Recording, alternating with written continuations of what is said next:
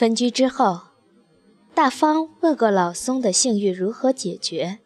老松说：“工作把兴趣全榨干了，便相安无事了。”有几天游泳的时候没有看见一湾，等小姑娘再出现的时候，带着明显的憔悴之色。大方问：“呀，怎么了？失恋了？”“从来没有恋爱过。”哪里会是？我是病了。大方说：“那可得注意身体，多休息，营养啊也得跟上。”一弯说：“道理都知道，做起来可有难度。功课要完成，这边距离学校太远，跑不及，只好请假。我们是做一天算一天的，总是请假，挣不到工钱不说，这里还会炒我鱿鱼。”挣钱挣的少了，只能在嘴里抠。不过也好，省得减肥了。小姑娘说得很轻松，大方是苦过的人，自然体味得到这其中的辛酸。到了游泳课结束时分，大方说：“你跟我走吧。”什么意思啊？拐卖妇女？大方笑了。我要是能把一个文学博士拐卖了，也算是一条新闻。到我家去吧，客房闲着也是闲着，你还能给我做个伴儿。一弯推脱了一番，也就同意占据大方家了。这样打工和上课都能兼顾。太阳好像凭空在天上多待了两个小时，能节约不少时间。老松正好出国了，几天后下了飞机回家，对大方经常把一些人约到家里来。虽是意外，也无法。在客在餐桌上看到略带拘谨的一弯，只得和蔼的微笑一下，开始吃饭，略带自嘲地说：“哈哈，别见笑啊，在国外就想着回家吃炸酱面、臭豆腐，中国饭天下第一呀。”倒是一弯有些不好意思说：“叔叔，我到您家当房客了。”大方说。这就是我跟你说过的女博士伊万，是博士生，我还没拿到学位呢。这句话让老松生出了好感。我看你像一个人，像谁啊？是不是某个电影明星？这样我以后找工作的时候就容易了。没那么乐观，我看你啊，像《希望工程》中照片上大眼睛的小姑娘。谢谢夸奖，我的眼睛要是真那么大，就成了赵薇第二了。你是博士，这比任何大眼睛都重要。哎呀，人家说女博士相当于半个残废，找对象、找工作都没人要的。那是自卑的男人编出的瞎话，你不必在意。大方看两人说的热闹，倒把自己冷落一边，酸溜溜地说。哼，看来一湾不是我的朋友，倒是你的朋友了。老松赶紧打哈哈：“我老婆是孟尝君，专门爱招揽天下奇士啊。”阿姨是我的导师。哟，恭喜老婆，你成博导了。我交的朋友层次是越来越高了。大方津津乐道。一湾站起身，端着粥碗说。我就以粥代酒，敬叔叔阿姨一杯，祝你们健康长寿。老松说：“拿红酒来，为了高朋满座干杯！沾了老婆的光了，我今天也有了一个博士侄女。只是，呃，我有那么老吗？”哈哈哈哈一弯赶紧改口：“那那我就叫您大哥。”大方说：“还是叫叔叔阿姨吧。”晚上，大家喝了不少红酒，其乐融融。小姑娘不胜酒力，踉踉跄跄，满面酡红。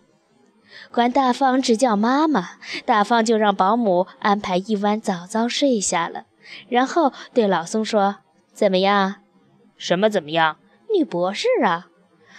刚才当着她本人，我也不好说什么。以后你别管这么多闲事儿了。”哎呦！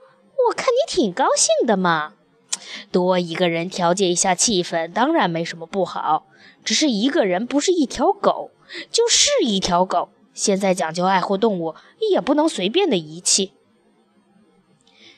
这说到哪儿去了？人家一个黄花大闺女，你怎么跟狗扯上了？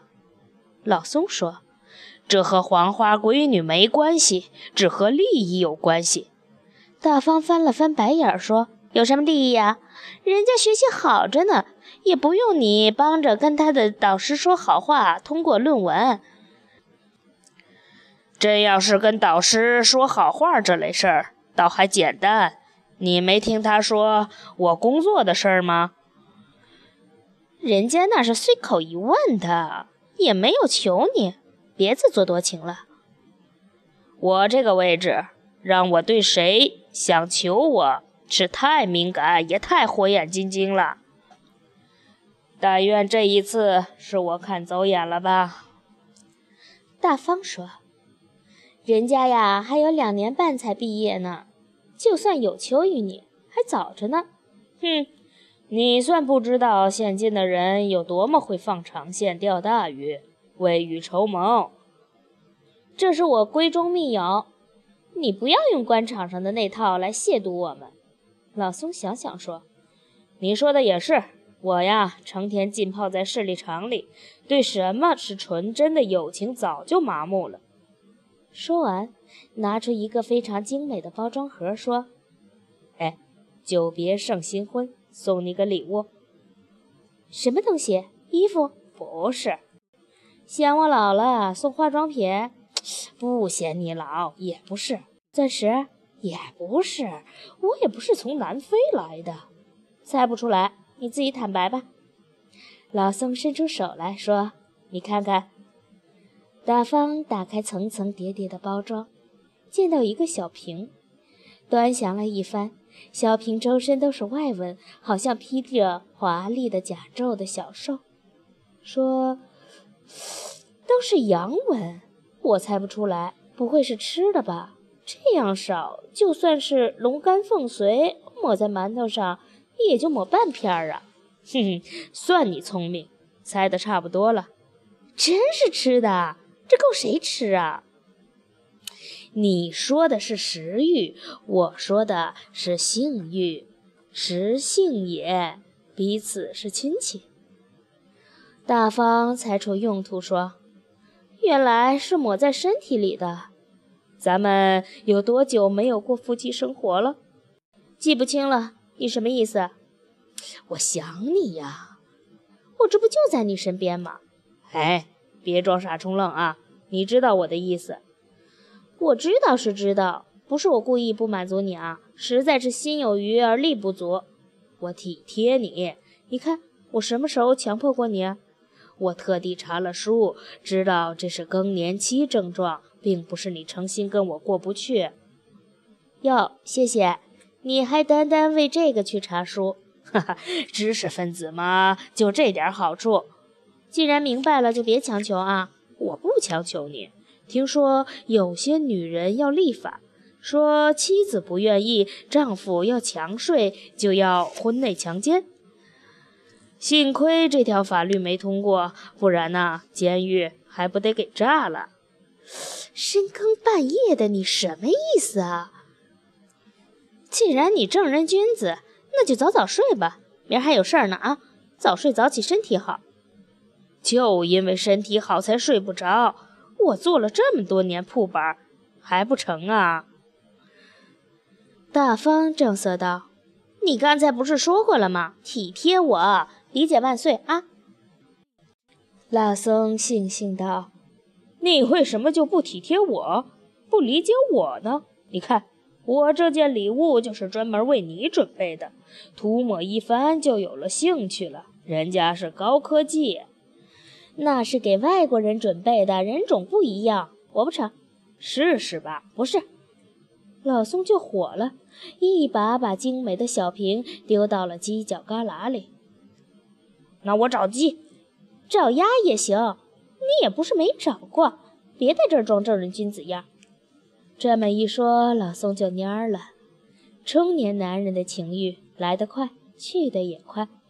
到了早上起床的时候，老松又是彬彬有礼的样子，西装笔挺，皮鞋锃亮的上班去了。一弯正好上午没课，就帮大方整理家务。大方说：“哎呀，有保姆呢。”一弯说：“我也是劳动人民出身，你什么都不让我干，我就不敢吃饭了。”说完，拿着抹布四处擦。大方说：“你是我用过的级别最高的保姆了，如果人家知道，都能上报纸呢。”一弯在大方家渐渐熟悉了，她既像妹妹，又像女儿，既带来了年轻人的活泼和生气，又知书达理，赋予浓郁的诗书气。大方和老松之间有了薄纱一般的缓冲。在迷茫中少了冲突，多了相敬如宾的客气。尤其让大方高兴的是，自从那次他抵制了老松的小瓶子之后，老松知趣的退避三舍，再也不用舶来品的高科技为难他了。大松得以清静散淡，直到有一天半夜，他突然醒了。他不知道自己为什么会醒，膀胱空空的像只鞋。没有尿，可是醒了，也没有做噩梦，头脑像洁白的单子，仿佛一直在等待着这一次清醒。明朗的程度比任何一个早晨都澄清。他有很多件睡衣，特地挑选了一件像老虎皮一样暖和的立体绒的睡衣穿上。这件厚重的睡衣。通常只在深秋没来暖气的时候才穿几天，利用率极低。盛夏时分披挂在身，似乎料到了即将到来的午夜寒彻。他蹑手蹑脚走到老松的卧室，听到了他想听到的对话：“真好，一片汪洋啊！”这是老松的声音。这才是小溪，以后给你洪水。这是一弯的声音。你不是处女？老松略有遗憾。我要是处女，你哪来这般享受？一分耕耘一分收获嘛。你坐享成果，干嘛还拈酸吃醋？你怎么知道我需要？我打扫房间的时候，看到这东西被丢在垃圾桶里。我从国外特地带回来的人体润滑剂，还没开封，他不干，所以我知道你很苦，就送上门了。你不会觉得我很贱吧？你年轻的身体让我回到青春年少时，太美了。老僧赞不绝口。我原来总觉得自己不行了，在你身上，我发觉宝刀未老。一弯咯咯笑了，我还要。博士也很骚嘛，博士更骚。此话说完，屋里就一派山呼海啸的折腾。只听老松一叠气地说着：“博士啊，博士啊！”大方裹紧立体绒睡衣，他打愣子一样发着抖。他知道。自己应该闯进屋去，把这对奸夫淫妇捉拿在床，但是他就是挪不动脚步，好像一桌盛宴刚刚上了几道凉菜，主菜还没有端上来呢，现在动手为时过早。老松兴趣盎然地回应着：“博士就是和一般人不一样啊，哪点不一样？汪洋大海。”你很棒的，比男博士怎么样？你以为女博士要找男博士吗？哼，女博士啊，要找配得上女博士的人。男博士看不起我们。老松突然想起来，说：“你是不是用了那个小瓶子的药膏？”一弯好像受了奇耻大辱。我才不用那高科技呢，自产自销，岂能发洪水？只有你老婆那样的撒哈拉才用。大方破门而入。